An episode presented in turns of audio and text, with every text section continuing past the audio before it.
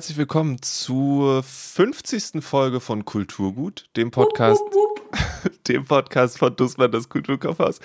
Mein Name ist Lele Lukas und wir haben uns ein bisschen was Besonderes überlegt und zwar machen wir heute mal die Folge äh, live quasi. Also ich schneide es nicht am Ende alles zusammen, sondern ich rede jetzt tatsächlich mit Leuten und dann wird es dann am Ende zum Podcast.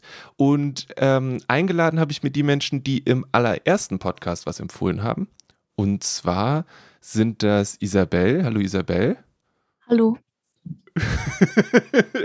Winken ist auch gut. Nino. Hallöchen. Und jetzt gerade ist Henriette da und die wird sich dann später in John verwandeln. Tag. Tag. Sehr schön. Wir haben, ähm, um das so ein bisschen aufzulockern, haben wir untereinander verlost, wer wem was empfiehlt. Ähm, mehr Regeln gab es eigentlich nicht, außer dass ähm, ich glaube, Isabel, irgendjemand hat von euch hat einen richtig langen Link von mir bekommen und die anderen habe ich dann gekürzt und habt ihr darauf geklickt und dann hieß es, für wen ihr eine Empfehlung raussuchen solltet. Ähm, hat von euch jemand richtig Lust, direkt loszulegen? Ich muss warten auf John. Was ich bin, ich bin gerne gleich dran. okay, Henriette. Soll ich, soll ich gleich? Okay. Ja, leg los. Ich habe äh, Nino gezogen und ähm, ja, er freut sich sehr gut. Ähm, ich fand es tatsächlich gar nicht so einfach, weil Nino und ich empfehlen uns schon öfter mal Bücher, aber ich habe nicht das Gefühl, dass wir immer so ganz auf einer Wellenlänge liegen. Ähm, und ich habe überlegt, was aber konstant bei Nino ist und habe beschlossen, das ist ähm, Freude an sprachlichem Witz und ähm, Tüftelei, so, also ein besonderer Stil. Ähm, das scheint Nino gut zu gefallen und deswegen habe ich ausgesucht von Irmgard Coin, das kunstseidende Mädchen, ähm, ein, wie ich finde, kriminell unterschätztes, äh, äh, ein unterschätzter deutscher Klassiker. Geschrieben Anfang der 30er Jahre ähm, und es geht um ein junges Mädchen, die äh, nach Berlin zieht, in die große Stadt, um in ihren Worten ein Glanz, also ein Star zu werden. Und ähm, das Ganze ist irgendwie also wie so Tagebucheinträge verfasst äh, in ähm, Ich-Person und oder Ich-Perspektive, Ich-Perspektive. Und ähm, die hat äh, eine eher rudimentäre Schulbildung erhalten und dementsprechend ist auch die Art, wie sie schreibt, also sehr frech, nicht immer grammatikalisch korrekt, sehr witzig, äh, sehr einfühlsam. Ähm, und sie berichtet davon, wie sie in der großen Stadt versucht, Fuß zu fassen und wie das alles sehr schwierig ist und wie in der Großstadt äh, viele Träume platzen und die Menschen äh, sehr unglücklich sind und dann aber immer wieder Momente von Zusammensein finden.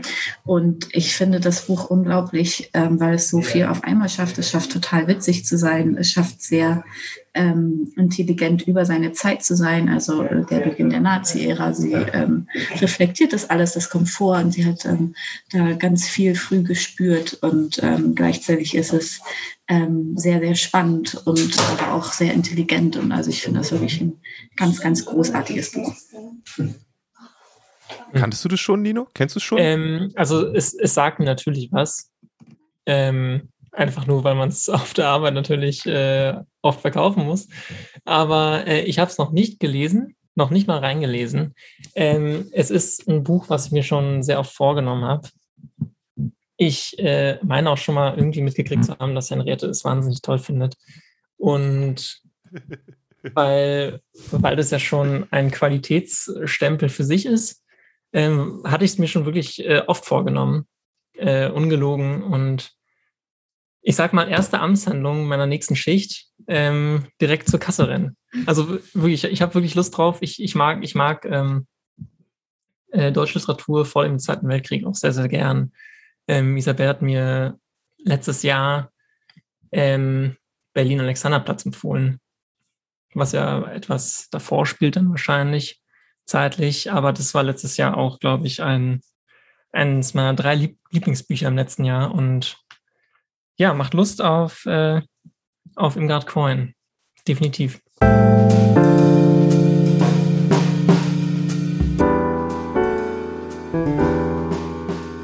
Also, genau, die erste Empfehlung war das kunstseidene Mädchen, Henriette dem Nino empfohlen. Ähm, wer möchte denn als nächstes? gibt's äh, Second Takers oder so. Ich weiß nicht, wie man sowas dann sagt. Wer möchte als nächstes Punkt?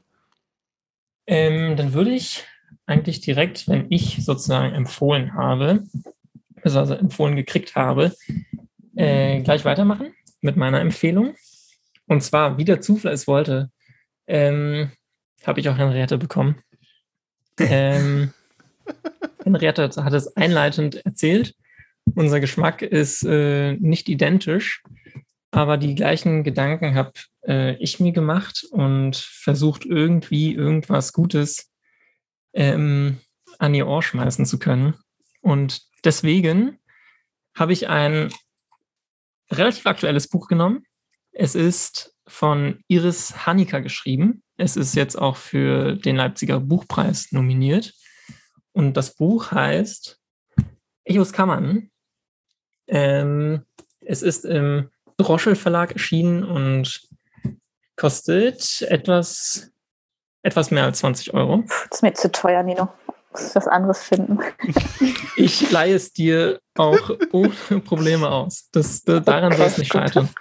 Ähm, und zwar Iris Hanika ist ähm, ja jetzt eine schon 60-jährige deutsche Autorin, die äh, verschiedene literarische Werke geschrieben hat, also nicht nur Prosa, aber ich mag sie besonders aufgrund ihrer Prosa. Ähm, ein ganz, ganz tolles Werk ist zu Auschwitz erschienen und zu äh, der Nachkriegserfahrung in Deutschland mit dem Titel ähm, Das Eigentliche, 2010 damals. Ähm, das kann ich auch nur jedem an, ans Herz legen. Aber bei Echos Kammern ähm, es geht um eine, ja, mittelalte Frau, um eigentlich zwei mittelalte Frauen. Und zwar um die eigentliche Protagonistin mit dem tollen Namen Sophonispe. Und äh, die andere heißt Roxana. Der Roman beginnt in New York, wo er ähm, auch äh, definitiv paar Kapitel erstmal verweilt und geht dann zurück nach Berlin also was auch äh, die Heimat von vieler Bücher von Hanika ist. Und das Thema des Buches ist es eigentlich, dass die Protagonistin Sophonispe ähm, eine Autorin ist, die auf der Suche nach einem komplett neuen Stoff ist und ähm, sich deswegen auch nach New York begibt, ähm, was ja ja erstmal die, die Metropole des 20. Jahrhunderts war und äh, auch Heimat vieler toller literarischer Werke. Ähm, und dort sucht sie dann sozusagen nach Inspiration und will ein, eine komplett neue Sprache auch irgendwie erfinden. Ähm, das gelingt ihr dann auch irgendwie zum Teil. Die lässt sie auch in diesem Roman dann einfließen. Ähm, was total unterhaltsam ist, es kann durchaus äh, frustrieren, wenn man diesen Nerv irgendwie nicht gleich kriegt von dieser Sprache. Aber mir hat es total gut gefallen. Sie hat es total gut in die Form des Romans eingebettet.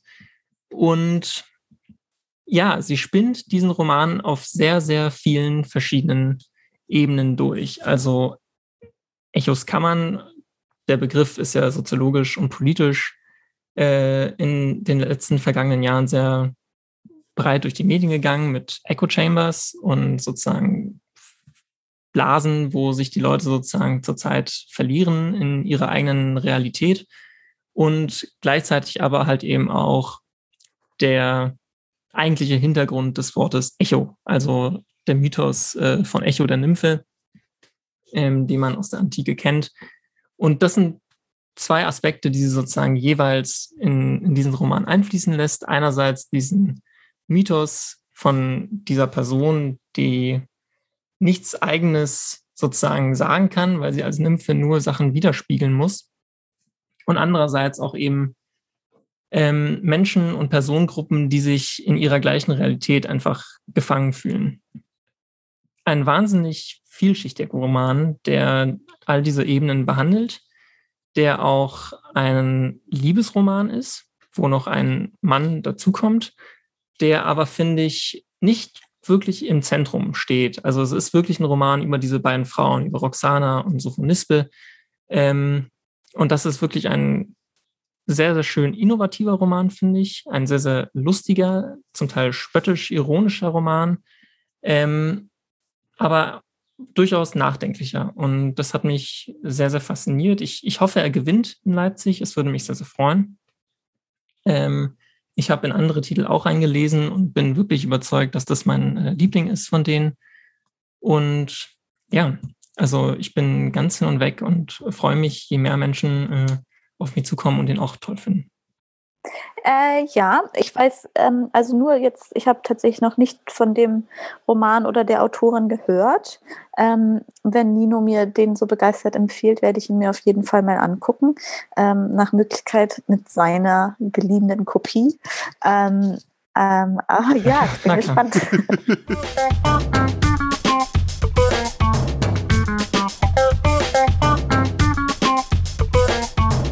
Wie habt ihr euch die Gedanken gemacht über die Empfehlung? Seid ihr, habt ihr euch vor, ein Büch, vor das Bücherregal gestellt und ähm, aussortiert, was funktionieren könnte und was nicht?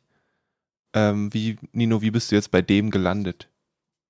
Ja, das, das Bild passt wie die Faust aufs Auge. Ich stand tatsächlich äh, sowohl bei Dussmann in meiner Abteilung vom Regal als dann auch zu Hause ähm, hier von meinem eigenen und habe wirklich überlegt und überlegt, ähm, bis ich dann äh, tatsächlich wir haben bei uns in der Belletristik so ein, logischerweise so einen kleinen Aufsteller, wo die Nominierten für den Buchpreis jetzt in Leipzig äh, draufstehen.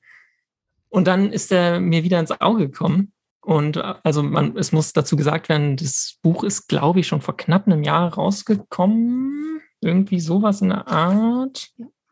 12. Hm, Juni 2020.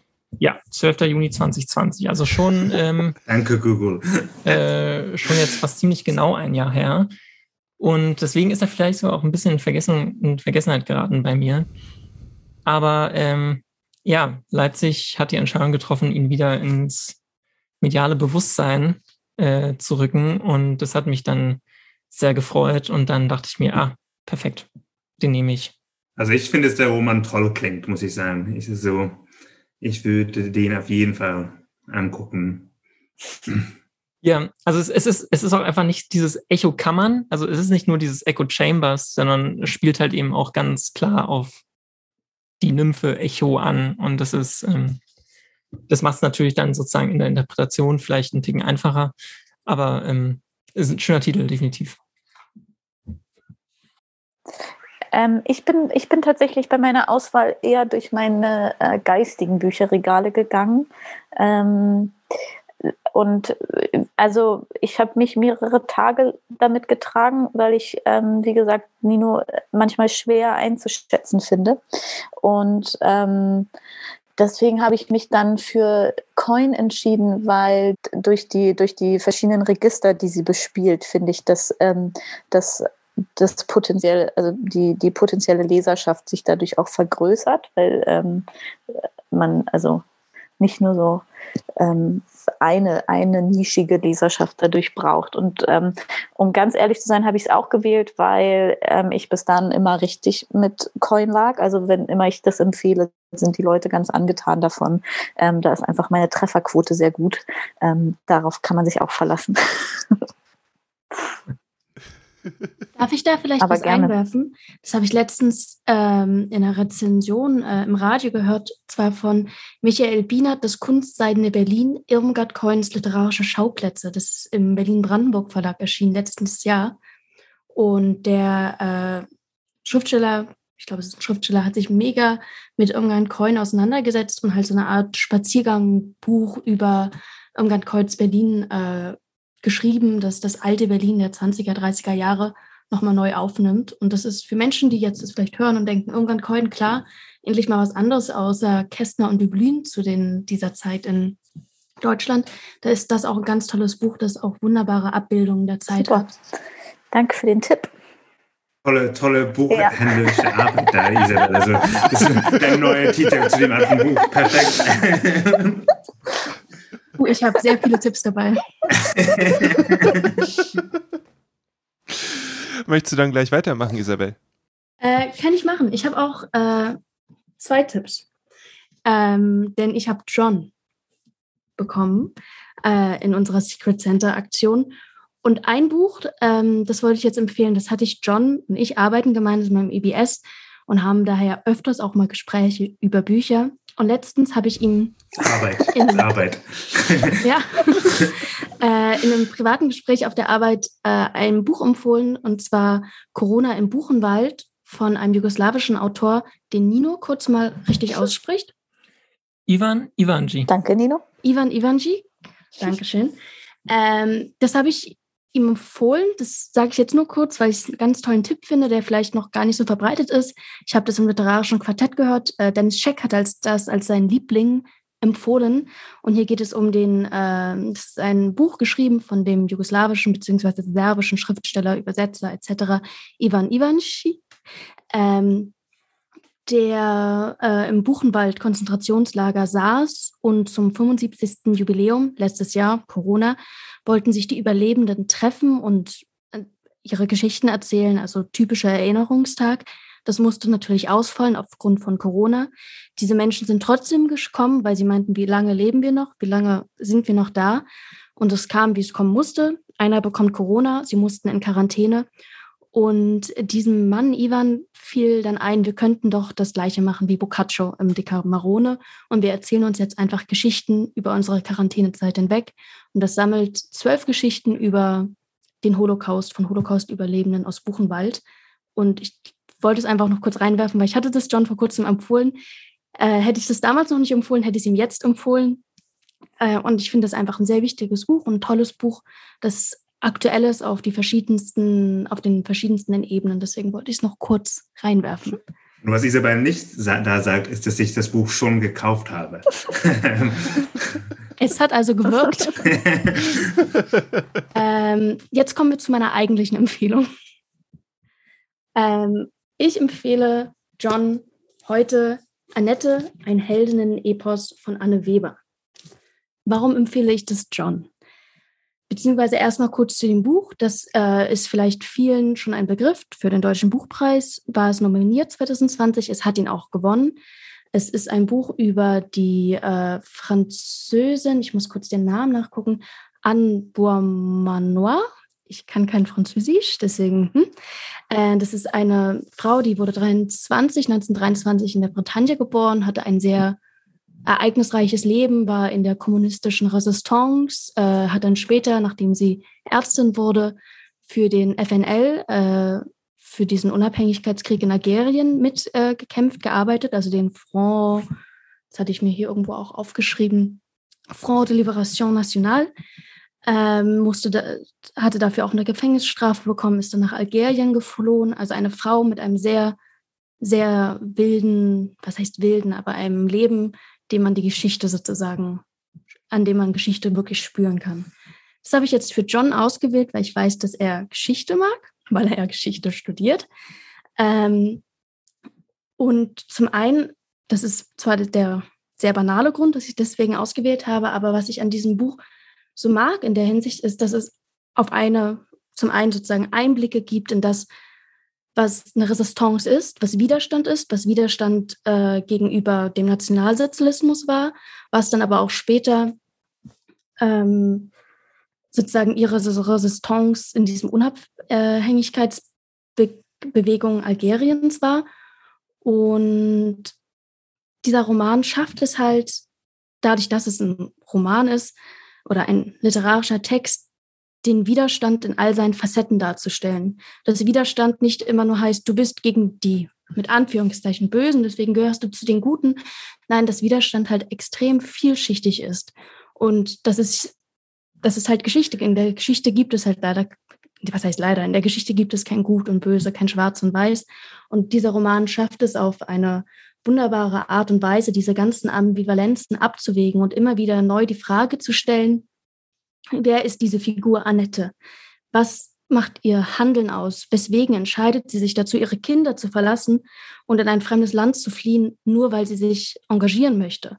Und dieser Roman, so ironisch wie er auch manchmal sein kann, verurteilt diese Frau nie, sondern es ist ein, trotz allem ein Erzählen. Zum anderen habe ich dieses Buch ausgewählt, weil es ähm, eine literarische Form, die lange nicht mehr in der Gegenwartsliteratur benutzt wurde, belebt, und zwar das Epos. Dieser Roman ist in Versen geschrieben, in ungereimten Versen und hat auch einen, ähm, wie nennt man das, unregelmäßigen Rhythmus. Das schreckt vielleicht zuerst ab, aber das dynamisiert diesen Text unfassbar doll. Also man kann gar nicht aufhören zu lesen. Ich glaube, ich habe das in einem Tag durchgelesen, weil es halt wie so ein Epos sich wirklich liest. Man möchte zum einen wissen, wie es weitergeht, äh, und zum anderen schafft es diese Verse, die mal kurz, mal lang sind, schaffen einfach eine, un, eine tolle Beweglichkeit des Textes, die ja vielleicht dieses alte, diese alte Figur des der griechischen des griechischen Helden wieder aufnimmt. Und der griechische Held war ja auch nie schwarz oder weiß. Wenn man an Odysseus denkt, da waren ja sehr viele verschiedene Möglichkeiten. Genau. Zusammenfassend zu sagen, tolles Buch, toll geschrieben ähm, und einfach mal eine neue Art und Weise, sich mit Geschichte auseinanderzusetzen. Isabel out. Mic drop. Und John, wie sieht's aus? Also, ähm, ja, also Isabel kennt man Geschmack sehr gut, glaube ich. Ähm, ich habe sehr oft überlegt, das Buch zu lesen. Ähm, äh, und werde es auf jeden Fall machen. Ähm, jetzt wahrscheinlich äh, noch begeisterter als davor, weil also ich wusste nicht, dass es so um die Ambivalenzen und Nuancen der Geschichte geht. Und das finde ich immer sehr spannend, wenn man so Geschichte nicht zu ähm, pauschalisiert schreibt oder wenn man so die, äh, komple die komplexen Verhältnisse zwischen Leuten und ihre Zeit gut abbilden kann. Das, also es klingt, also für mich klingt es sehr, sehr spannend. Ähm, ich habe, glaube ich, nie ein, nee, ich habe einmal versucht, einen Roman in Versen zu lesen. Ähm, es, hat mich damals nicht überzeugt, aber deswegen, deswegen bin ich umso mehr gespannt, ob es bei dem Buch passt, weil es passt thematisch besser zu mir sowieso. Also ich werde es auf jeden Fall lesen. Ich würde es mir dann auch mal borgen, vielleicht. Ist gut, dann gibt es so einen so äh, Buchborgekreis. Genau. Das heißt, ihr könnt euch dann äh, die Tage treffen. Nino bringt ähm, die Frau Hanika mit und äh, Isabel den, äh, das Helden-Epos. Und ähm, ich weiß nicht, Henriette hat wahrscheinlich das kunstseidene Mädchen auch zu Hause. Und dann Na, Logo. Und dann kann da äh, auf oder unter einer Brücke ein geheimer äh, Deal stattfinden. Okay.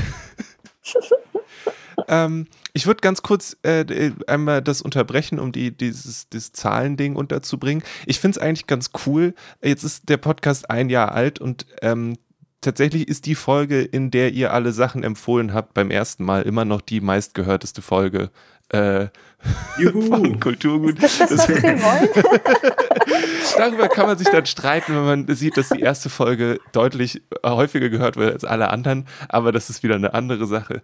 Ähm, aber auch danach, ich, auf, dem, auf dem dritten Platz ist die Folge aus dem English Bookshop, ähm, und dann ja auch äh, irgendwie viel involviert sind. Ähm, und ich weiß nicht, ähm, Henriette, die äh, Tove Ditlevsen äh, hat sich ja, glaube ich, auch im English Bookshop gut bewegt. Ähm, ja, wir haben, wir haben gemerkt, dass viele Podcast-Hörer dann zu uns gekommen sind. Das ist die, die Folge, die auf der zweiten Stelle ist und dann ist da noch, sind da noch ähm, die vierte und fünfte Platz sind die Lieblinge des Jahres 2020. Ähm, hm. Scheinen also die Menschen Folgen, in denen äh, wir unsere Lieblingsbücher und so weiter empfehlen, sehr gerne zu mögen. Ähm, dass der Teaser, der den Podcast überhaupt anteasert, an sechster Stelle ist, darüber denke ich nicht weiter nach. das ist normal, das ist das normal. Ist normal. Das okay. sind deine ganzen neuen Hörer, die dann auch alle mhm. nochmal den Teaser hören. Ja, ja, ja. Na gut, so viel dazu. Ähm ich würde ich würd dann gerne, ich habe, ähm, jetzt waren es eben sehr relativ, ich weiß nicht, äh, ernste Sachen. Ich habe äh, Isabel gezogen und äh, Isabel und ich haben entweder in letzter in, generell über Bücher dann über Arbeit gesprochen und darüber haben wir dann schon eine Folge gemacht. Und sonst reden wir ganz viel über Comics. Und äh, um ähm, meinem Ruf gerecht zu werden, möchte ich dir einen Comic empfehlen. Und zwar ähm, Jasmina und die Kartoffelkrise. Äh,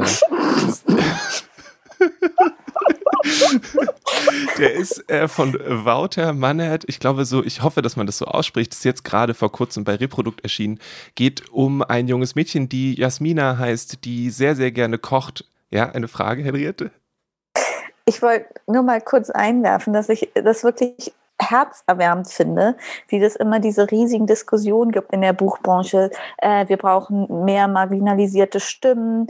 Äh, wo sind die Arbeiterstimmen? Wo sind die äh, queere Stimmen etc. etc. Und ich habe immer das Gefühl, im Comic gibt es dieses Gespräch überhaupt nicht, weil es für jede erdenkliche Nische, zum Beispiel in diesem Fall, was war das, die Kartoffelbranche? Kartoffelkrise, äh, ja. Ja, genau gibt es natürlich einen Comic für. Natürlich. Das ist doch toll. Wir haben noch nicht mal über Mangas gesprochen. Da gibt es wirklich für alles den ja. Possible. Aber in dem Fall, ähm, genau, Jasmina ist äh, leidenschaftliche Köchin und kocht meistens für ihren Vater. Ähm, der arbeitet in der Frittenbude und der Comic stellt sehr schön dar, wie wenn er unten ins Haus reinkommt und in den obersten Stock weggeht, wie dann das ganze Haus anfängt an Essen zu denken, weil sie eben riechen, wie der Vater durchs Haus geht und nach, nach Fritten riecht. Und ob sie nun gerade ihr Kind stillen oder sich um ihren alten Großvater kümmern, irgendwie kriegen sie alle Hunger. Ähm, und Jasmina bekocht ihn aber mit regelmäßigen Drei-Sterne-Gängen, die größtenteils vegetarisch sind. Und dann sind das gefüllte Auberginen und was auch immer. Am Ende von dem Comic sind auch Rezepte drin. Ähm, und ich habe mich schon sehr geärgert, dass ich ein paar Sachen nicht da habe, weil da sind so zum Beispiel mit äh, Mozzarella gefüllte Kartoff frittierte Kartoffelkugeln. Und da habe ich dann oh schon große Lust drauf bekommen. ist heute der falsche Tag für, um einkaufen zu gehen. Ähm, auf jeden Fall bekommt Jasmina ihre, ähm, ihre, ihr Gemüse entweder von der komischen Frau auf dem Dach, die dann einen Garten hat, wo sie die klaut. Dafür zieht sie sich so eine Skimütze auf und äh, Winterhandschuhe, damit sie nicht erkannt wird und klettert hoch, um die Sachen da zu klauen. Oder von zwei sich regelmäßig streitenden Gärtnern in der nahen Kleingartenanlage. Ähm, der eine ist so ganz äh, ökologisch drauf und der andere benutzt gerne mal Pestizide, weil er von so Sachen nichts hält. Aber wenn es darum geht, Jasmina mit guten Sachen zu versorgen, dann tun sie sich natürlich zusammen. Und dann kommt ein äh, Kartoffelgroßhändler in die Stadt, ähm, macht, das, äh, macht die Kleingärten platt und äh, fängt an, Kartoffelchips zu verkaufen, die die Leute in Hunde verwandeln. Also vom Verhalten her. Die sind dann süchtig nach den Kartoffelchips und verhalten sich eben wie Hunde. Und ähm, als das dann auch ihren Vater trifft, muss sie natürlich handeln äh, und dann, äh, ja, geht das Chaos erst richtig los. Unter anderem werden äh, Kartoffeln mit Fliegen gekreuzt. Ähm, es gibt äh, natürlich eine sehr unterhaltsame Einbruchsszene und äh, es ist eine wundervoll lose gestaltete Sache, weil es gibt sehr selten überhaupt so Panel-Ränder, sondern ist alles immer sehr offen gestaltet. Es liest sich trotzdem sehr leicht und Jasmina ist einfach richtig cool. Das erste Mal, wo man sie trifft, sagt sie, unter anderem, dass sie eine Petition in der Schule gestartet hat, dass sie, glaube ich, ähm, irgend, dass sie einen Kleingarten auf, der, auf dem Dach einrichten wollen, um Gemüse zu pflanzen und sie überlegt, ob sie noch eine Petition startet, um Mathe durch Kochen zu ersetzen. Ähm, äh, sehr, sehr schöne Angelegenheit. Wie gesagt, er sollte eigentlich, ist vor einer Woche erschienen, wie es heutzutage so ist. Es ist äh, zum, während wir hier reden, im Kulturkaufhaus noch nicht angekommen, aber es sollte bald da landen. Ähm, und genau, das wäre meine Empfehlung. Da hast du ins Schwarze getroffen. Ähm, ich muss zugeben, ich habe das sogar schon bei uns äh, im English Bookshop gibt es das schon äh, im Comicregal. Ich habe sogar schon mal durchgeblättert, ist dann aber äh, wieder zur Seite gelebt, gelegt und ja, ich jetzt habe ich wirklich Lust, das zu lesen, ähm, weil zum einen ich liebe halt Essen in Comics zubereitete Gerichte. Ich finde, das hat, ähm, das hat einfach was. Man bekommt, wie du schon gesagt hast, mega Lust auf Kochen. Aber es gibt auch so verschiedene Formen, Essen darzustellen und sieht aber immer lecker aus. Und zum anderen, wenn du so erzählst mit den Gärtnern, die es da habt und das ist auch der Garten über ihr in dem Wohnhaus, ich finde auch immer schön, wie Pflanzen gestaltet werden äh, in Comics. Und besonders, wenn dann auch noch Obst und so dran hängt. Das, allein dafür kann ich schon einen Comic lesen. Und das klang ja jetzt auch so ein bisschen, dass da auch ein bisschen Kapitalismuskritik mit dabei ist, wenn da der große Kartoffelhändler kommt und auf einmal alles äh, vereinheitlichen möchte. Da springe ich auch immer gerne drauf an. Die Story klingt ein bisschen wie ähm, diese Comic, äh, den ähm, du gemocht hast im Sommer, Isabel, also Flake, also ähnliche so Tendenzen von wegen, ähm, wie man am besten und am leidenschaftlichsten äh, Essen verkauft ja. und, und, und zubereitet. Das so. auch, ja. Vielleicht beim nächsten Mal, ähm, aber ich weiß nicht, ob du die eh schon kennst. Es gibt auch, es gibt, wo wir vorhin bei Mangas waren, die es über alle gibt, es gibt einen Manga über einen Mann, der einfach nur durch die Stadt wandert und zwischendurch was isst. Und dann geht er weiter und wandert weiter. Und es geht um das Essen, was er isst und die Menschen, die er dabei trifft. Ähm, von Jiro Taniguchi ist das der wandernde Mann. Heißt also sehr passend äh, dazu dann. Mehr Essen und so weiter. Aber genau, Jasmina und die Kartoffelkrise. Das muss man wahrscheinlich dazu sagen, ne? Ich lese, ich habe hier offen ein äh, digitales Leseexemplar, was mir zur Verfügung gestellt wurde, was ich äh, sofort verschlungen habe, als es bei mir angekommen ist. Ähm, genau.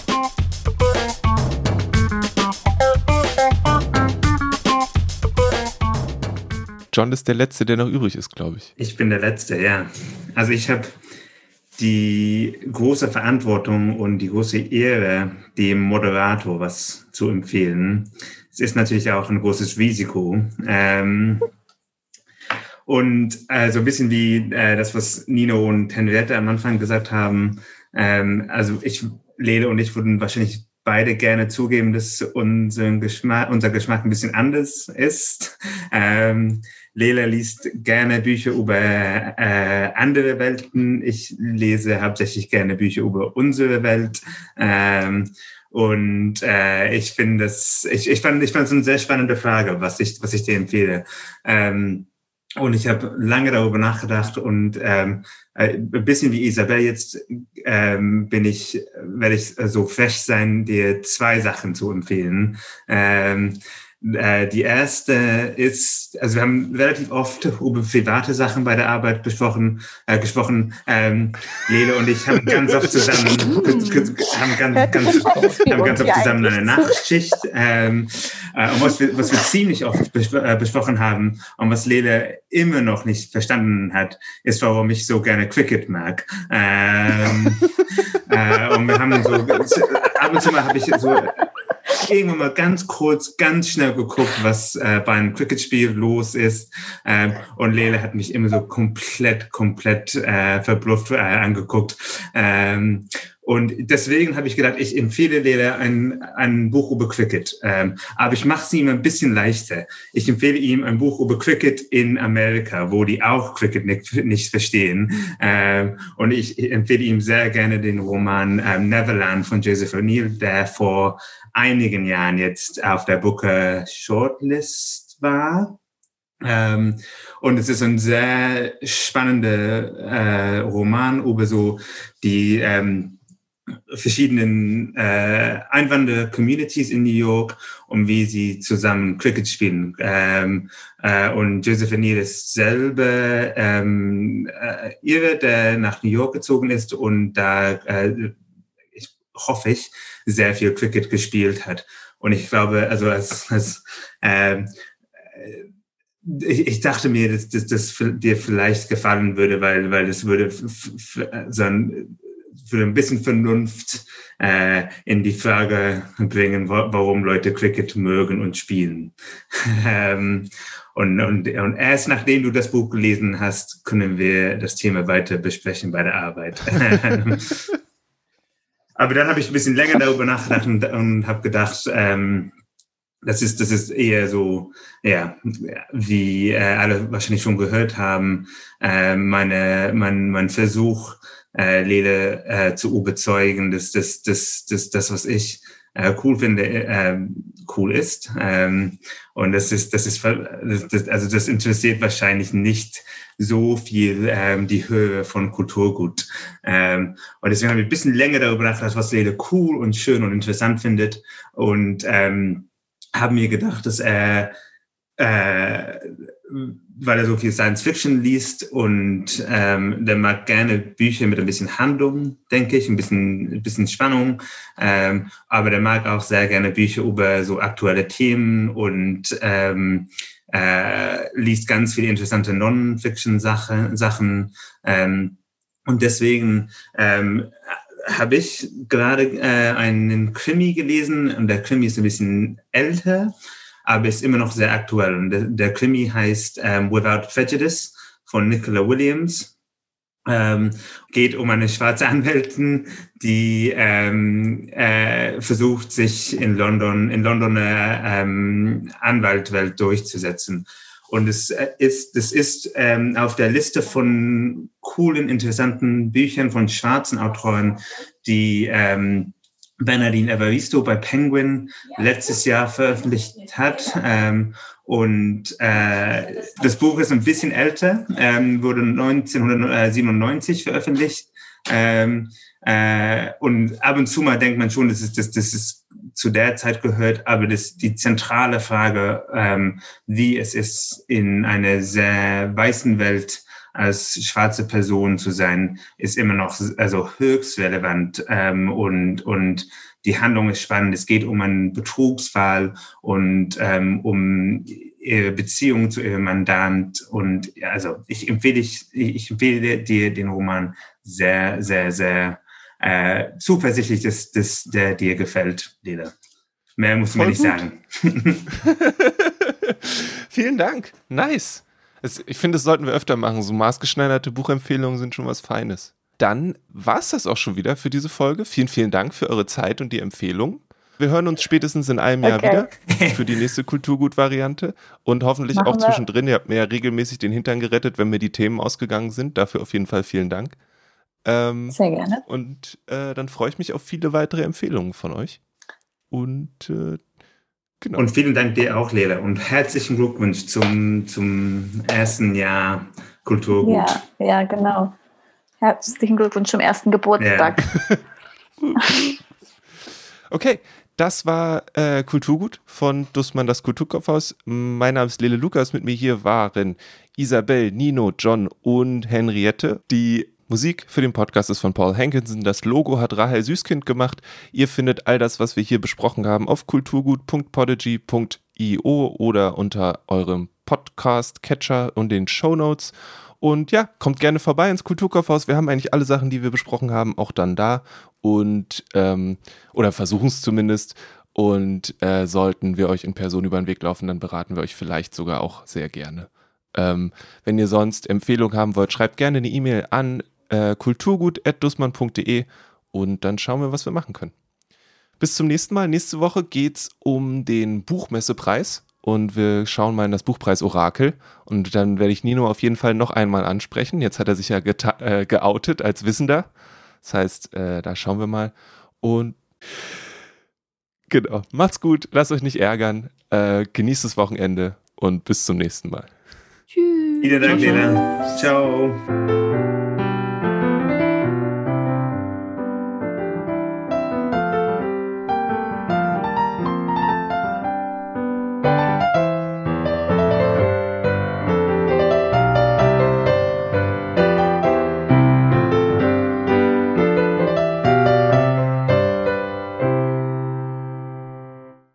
Noch ein kurzes Wort zum Abschluss. Das werfe ich jetzt hier nochmal eben rein.